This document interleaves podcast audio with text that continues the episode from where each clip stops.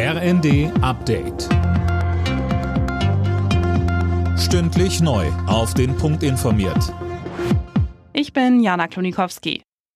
Brüssel ist dafür, dass die Ukraine offiziell EU-Beitrittskandidat wird. Die EU-Kommission empfiehlt den Kandidatenstatus unter Auflagen, so Kommissionschefin von der Leyen.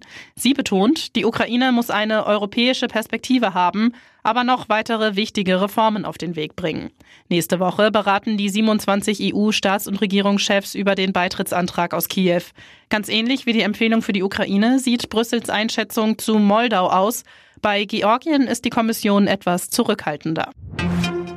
Angesichts der gedrosselten Gaslieferungen aus Russland stuft die Bundesnetzagentur die Lage in Deutschland jetzt als angespannt ein.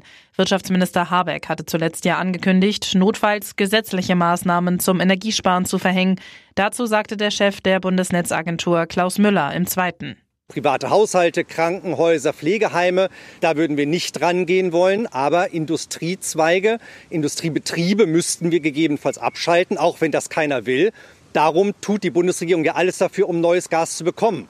Wenn wir zwei schwimmende LNG-Terminals noch in diesem Winter bekommen würden, das wäre ein Riesenschritt nach vorne. Bundesgesundheitsminister Lauterbach stellt für den Herbst wieder verschärfte Corona-Regeln in Aussicht. Ob dann auch wieder eine Maskenpflicht, etwa von Oktober bis Ostern kommt, ließ er noch offen. Er spricht aber von Winterreifen, die mehr sein müssten als die Sommerreifen aktuell. Der Eurovision Song Contest soll im nächsten Jahr in der Ukraine stattfinden. Das fordert die ukrainische Regierung und wehrt sich damit gegen die Entscheidung der verantwortlichen EBU. Die hatte angekündigt, Gespräche mit dem zweitplatzierten Großbritannien über eine Ausrichtung des ESC aufnehmen zu wollen. Alle Nachrichten auf rnd.de